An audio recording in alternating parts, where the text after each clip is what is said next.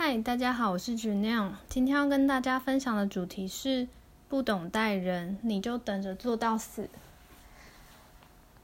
那待人这个议题呢，在职场上，我觉得这是工作大概可能进入三到四年之后，你会开始发生的事情。因为你已经不再能继续做基层，除非你真的是非常甘于，呃，你一辈子，嗯，可能研究所毕业，二十五岁开始工作，然后预计做到好六十岁退休好了。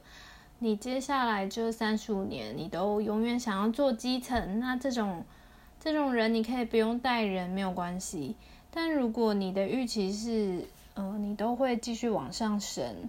那大概从中阶小主管的位置开始呢，你就会面临到个问题，就是你除了你的专业上的能力，你要继续的精进之外，还有一种能力呢，是学校没有教你，但是是其实在你接下来的职场上是更加重要的，那就是带人的这个议题。那我第一次的经验是大概在我工作第四年的时候。呃，那个时候就算是一个领主，就是以前我们事务所一个领主的角色，就是带队去查账。嗯，那他下面可能会带两到三个人，就是俨然是一个最初阶的小主管。嗯，然后当时呢，我带了一个嗯大学刚毕业的学生，因为我们每年大概征才就是七月或九月，然后她是一个七月进来的女生。然后那也是我第一年就是带人，然后基本上呢，我是这个之前我是完全没有经验，因为以前都是最初阶的职员，是等着被带就好。那被带的时候呢，因为我本来就是一个很有自己意见，然后主动性很高的这种员工，所以我以前比较喜欢的主管是。呃，你不用每件事都告诉我，你只要跟我说你要完成什么事情，然后几月几号要。那中间如果我有问题，我可能会去请教你。嗯，这样对我来说就足够了，就是一个足够的指令。然后我以前的主管也几乎都是这种类型的，那合作起来也都是相当的愉快。那他们愉快，我也愉快，因为我很不喜欢，呃，每一个 minor stone 都会被管的这种感觉。那他们同样。他们也很忙嘛，那如果你下面的人会自己动起来，不需要你去盯他，他就可以把事情，呃，完整的做完，那他们也会很开心。所以我以前在出街的那三到四年，我都是一个这样子的员工。然后，所以我在带人的时候呢，就不自觉的用了自己的呃例子去当对象，也就是说，我当时有几个想法啦。第一个呢，就是。嗯，我都可以，那你一定可以。这个很直觉嘛，因为就觉得自己做得到，而且我一路以来求学都不是就是前面最聪明的学生，我做许多事情其实都是努力得到的。好，那接着呢，还有个观念就是，嗯，我觉得这件事情是尝试，所以他应该要懂。那这个问题其实也在后期出现了非常大的麻烦，嗯，因为我刚开始我就会觉得说，呃，好，以我当年就是刚毕业的时候我拥有的能耐，我就这样给他工作量，但是我不会教他，我就会跟他说，因为我们其实都有之前的文件可以看，我就跟他说，你参考一下之前的文件，有不懂的再来问我，因为这是我以前最喜欢。最喜欢的被指导的方式，就是我会喜欢自己研究之后有问题再去问的主管。嗯，我也不希望占用他太多的时间，要他从头到尾先教我一遍。然后接着呢，就是我其实没有办法容许自己错一件事情到第二次，第二次大概就是非常勉强，然后到第三次其实就表示说我前两次都没有搞懂，所以。嗯，我也是用一样的方式去对待别人，然后但是对待别人，我自己会稍微放宽一点啦。你可以错到第三次，但你不能错到第四次。这也是我一直落实着“事不过三”这个成语的概念。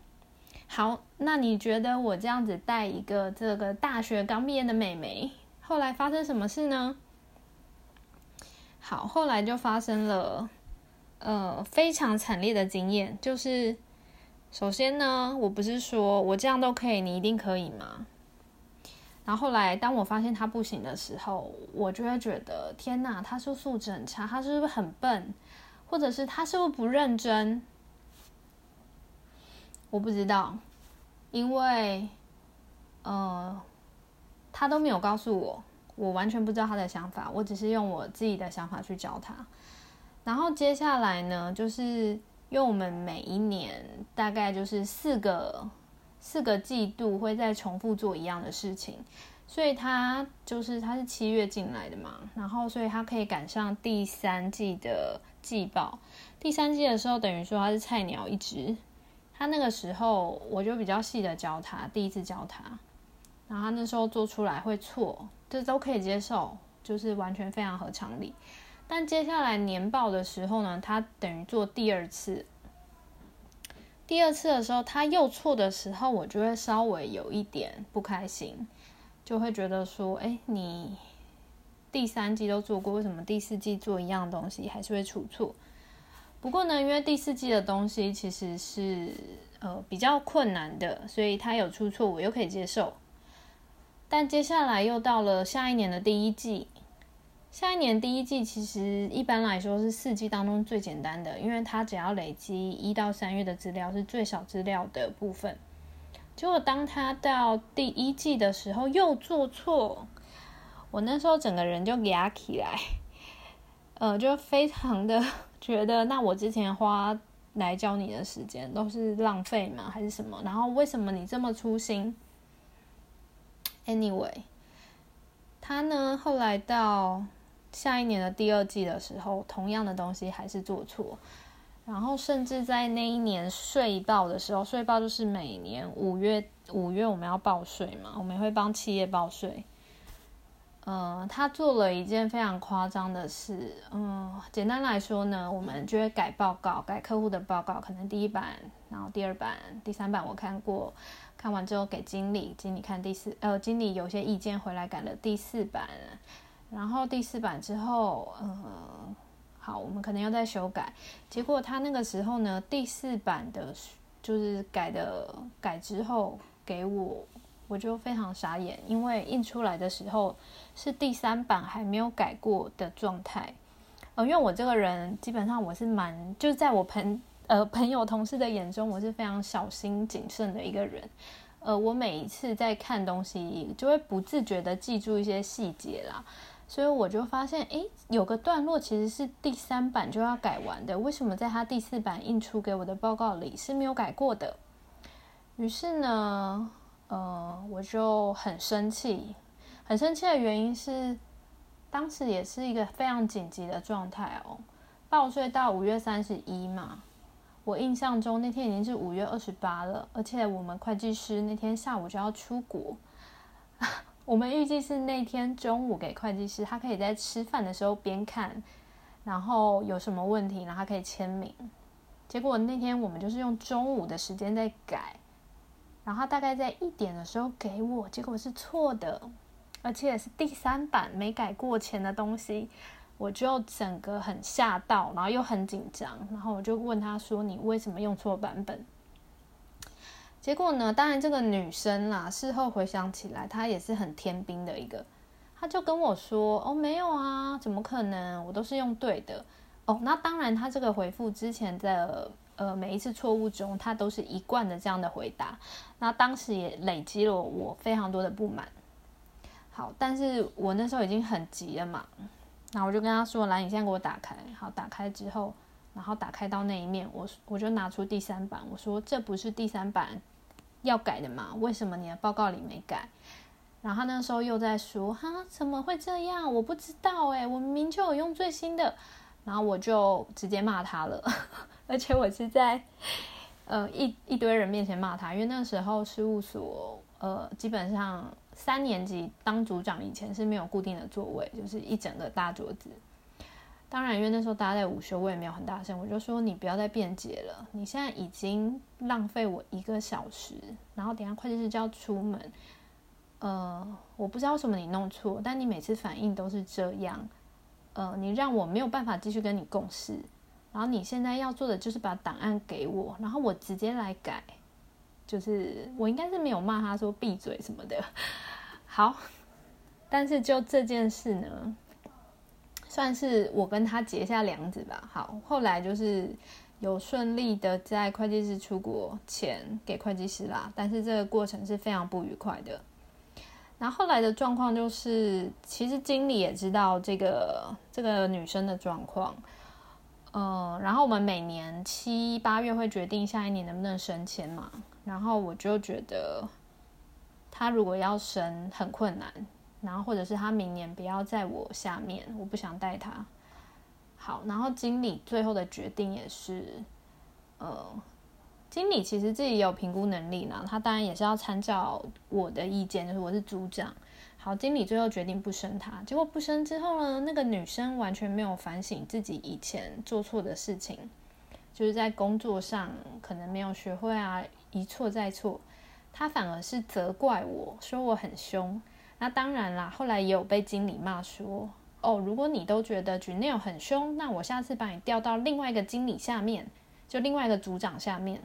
因为另外一个组长应该才是我们这组呃最凶的，然后呃那个女生后来就嗲嗲不讲话。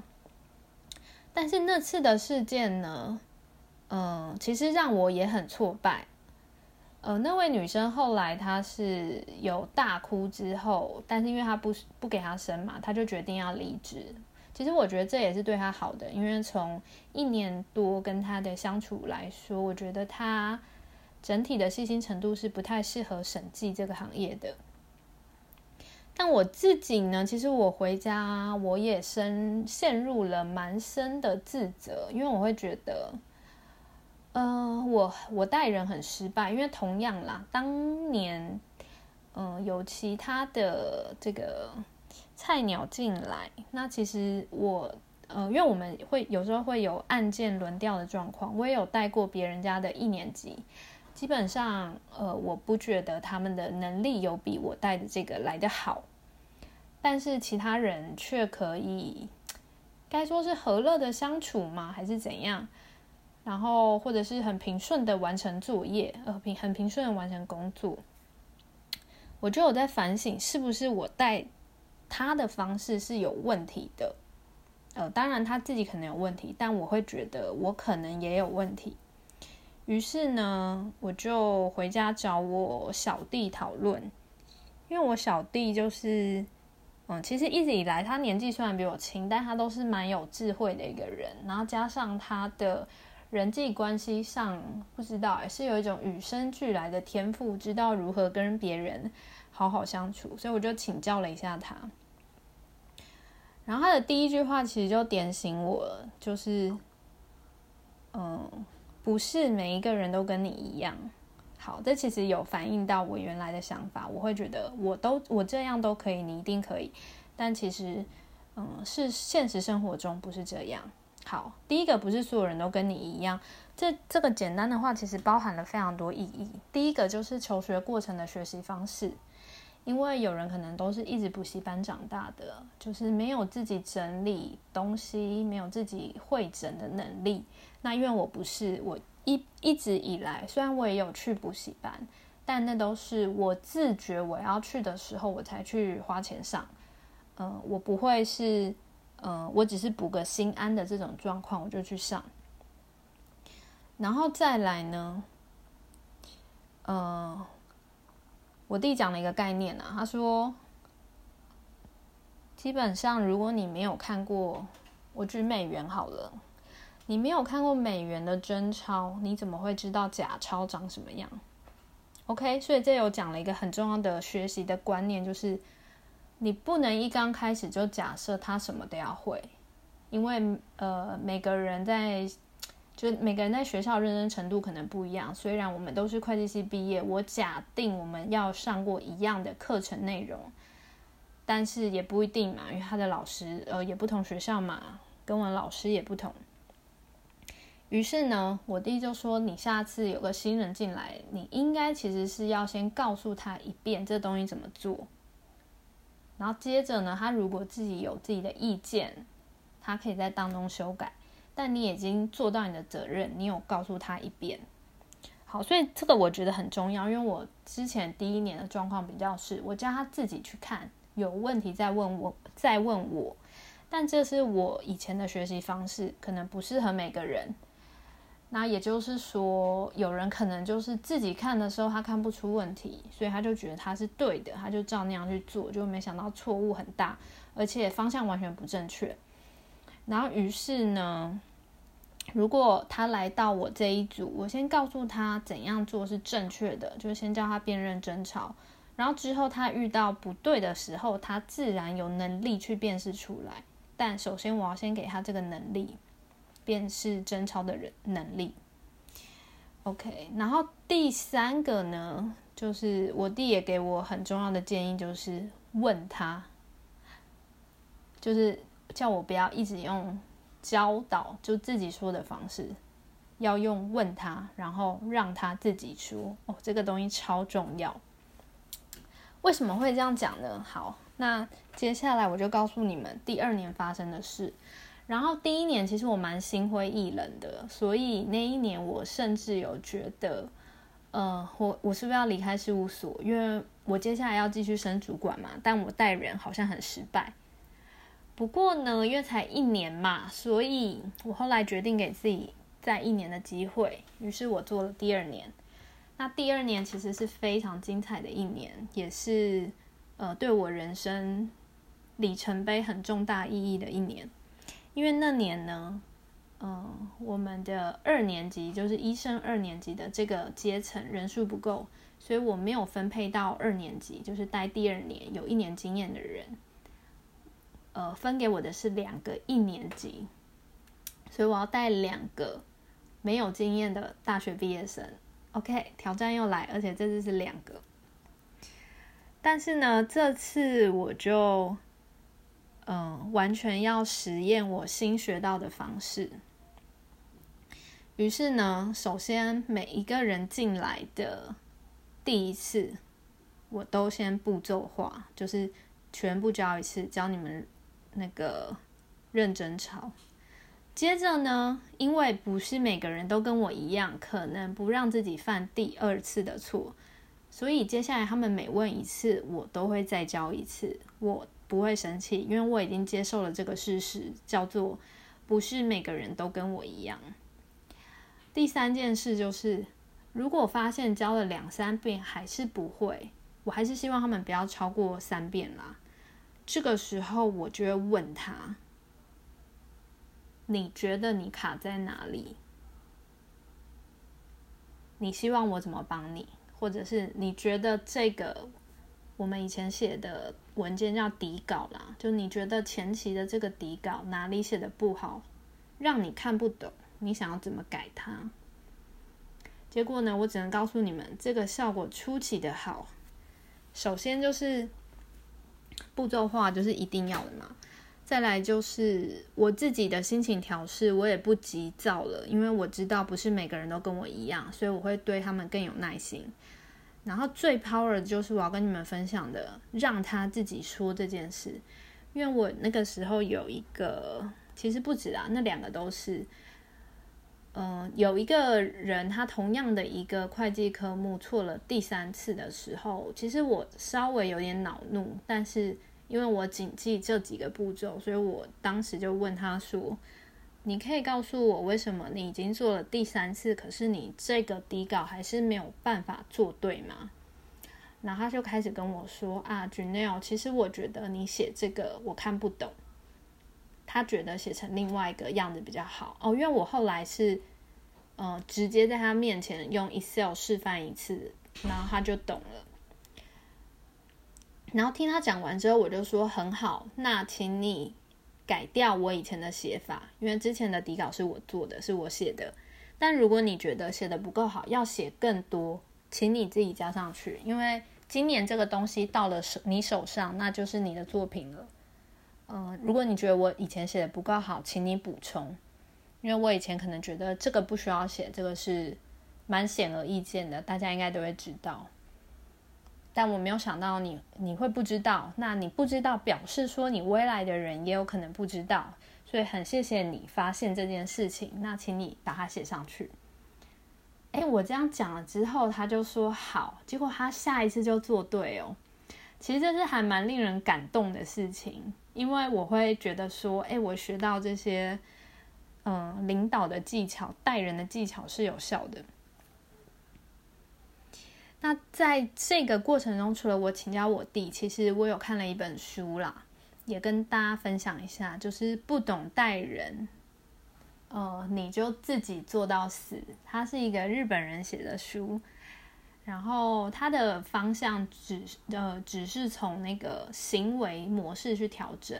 他说，当你发现你的下属屡次做错事情，其实你不要去质疑他的聪明才智或者是他的态度，因为这些都不是你可以调整的，对吧？一个人的智商跟他面对事情的态度，其实靠除非他自己有自觉，不然外人是没有办法去改变他的。但你能改变他的是什么？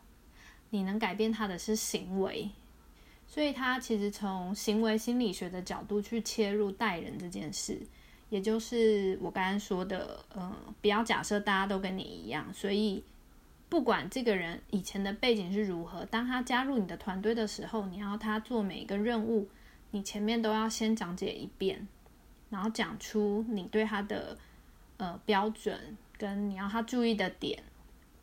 这些都要很明确的做指示，去让他的行为可以符合你的要求。这个之后呢，呃，如果还需要进阶的，那就再说。所以其实那本书是一个我比较出阶去了解待人的方法的一本书，那也推荐给大家。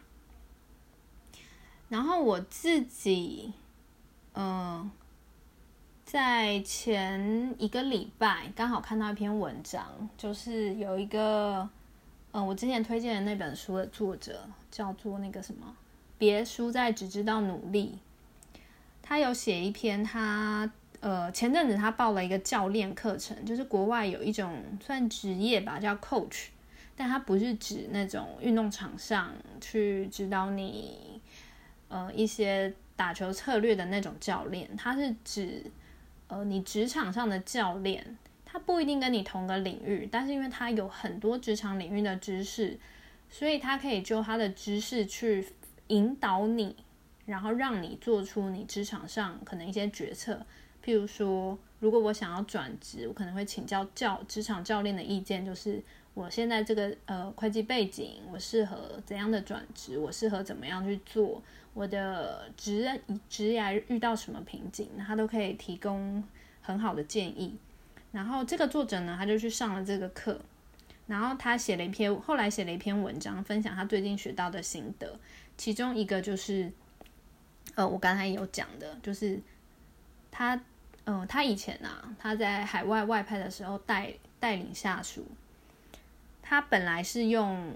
呃，我刚才说那个行为引导法的那个模式去带，他说没错，你的工作成果会非常呃如你的预期，但是呢，被你带的人他会没有成就感，因为他会知道说哦，照着你告告诉他的步骤去做，哦就这样这样这样，然后他就可以完成，然后他会没有觉得自己有那种发现新大陆，这是自己的东西的感觉。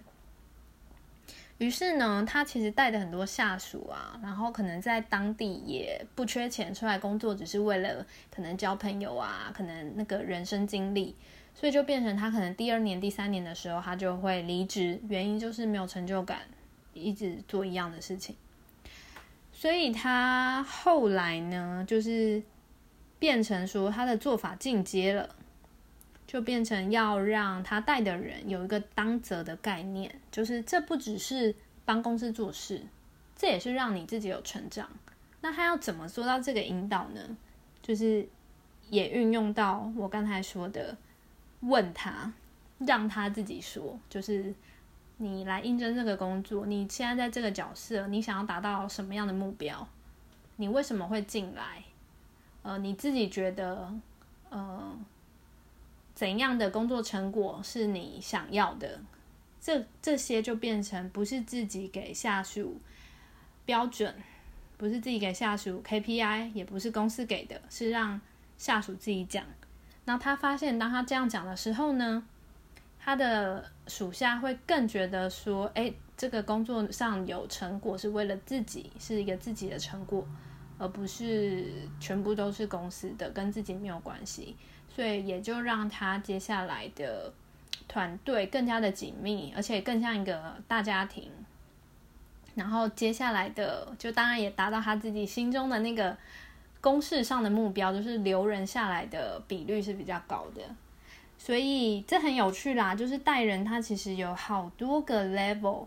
那如果你是初阶者的话，我就建议你可以先从那个不懂带人就等着自己做到死那本书先来看，他先教你如何从一个人的行为改变起。然后接着，如果你已经改变他的行为，其实你要让他接下来是心灵上的成长，你要让他有一个当责、有自我成长的感觉。所以。你接下来会要去激发他自己想要怎么达到这个目标，然后跟他的有什么关系？你要让他自己做连接。那这就是我自己工作，我想想看哦，就是第一年失败的带人经验，到第二年是成功的带人经验。因为我后来带的那两个 staff，嗯，其中一个后来就是第二年，反正两个后来都有留下来，也有升级。然后其中一个，因为他是台中人，他当他第三年的时候，他就离职回台中。然后另外一个台北人，他其实到现在还在做，那他今年也会升到副理这个头衔。然后其实，呃，我我真的会觉得很有成就感啦，不是在自夸自己。我觉得他们也是有学习才可以达到这个成就。但更重要的是，我有没有用对的方式去引导他们？呃，也可以让我们彼此之间的这个，嗯，就是不管是在公交还是私交方面，都是有互相有收获的。嗯，然后接着我觉得还有一件事很重要，这个是书里没有写，但这个就是因人而异。因为我的表达方式基本上是很直接的，然后我还有一个个性上的，嗯，这叫什么基准嘛？就是我一向是公事公办，私事私办，就是。你公事我可以觉得哦，你这个不对，我觉得直接告诉你。但我私交可以跟你很好，就是你可以是很好的朋友，但你是很烂的员工。嗯，我有些朋友是这样，我是可以把它切开的，但有些人不行。然后就我在职场有七年左右的经验，我发现真的是多数人是不行的，所以后来就变成说。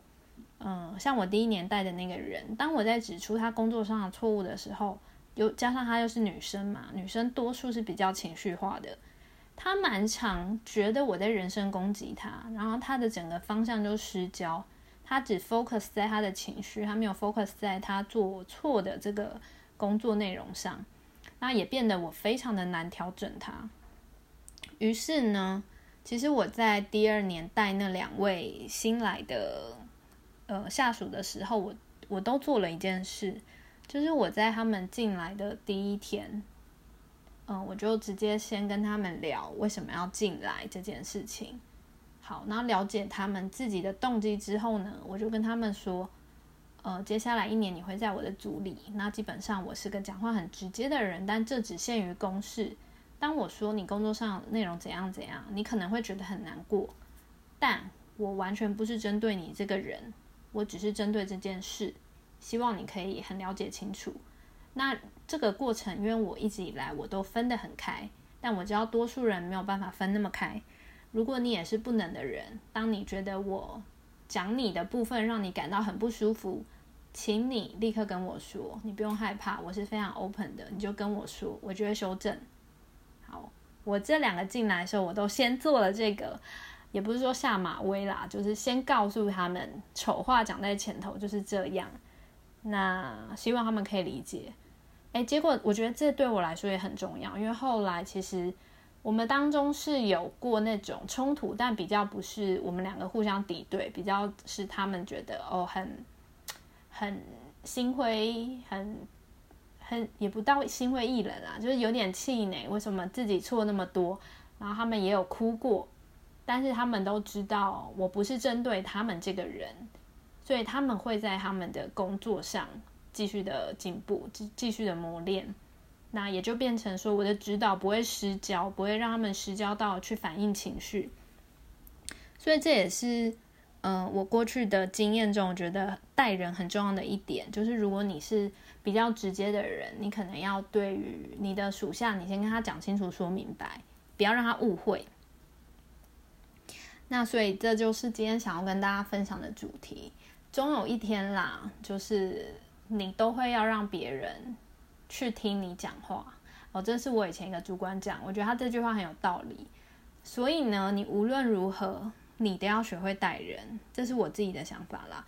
因为当然，我现在还有同辈的朋友是跟我说他很讨厌待人，就是然后他会抱怨别人很难带啊，没有自己聪明啊这些。那我听到之后，其实我会觉得，哎，其实这也是我以前的想法，但我后来发现也不是这样。主要就是，呃，每个人都是不同的，呃，我有没有用适合他的方式让他了解？那如果我用适合方法让是让对方了解的时候，他其实就可以起来，就可以符合我想要的预期。所以，我我个人是觉得带人还是一个一定要去学的事情。那这个。学校几乎都没有教，但是我们可以借由一些商管的书籍，嗯，去踏入这个领域。那希望今天的分享对大家有帮助，那就先这样喽，拜拜。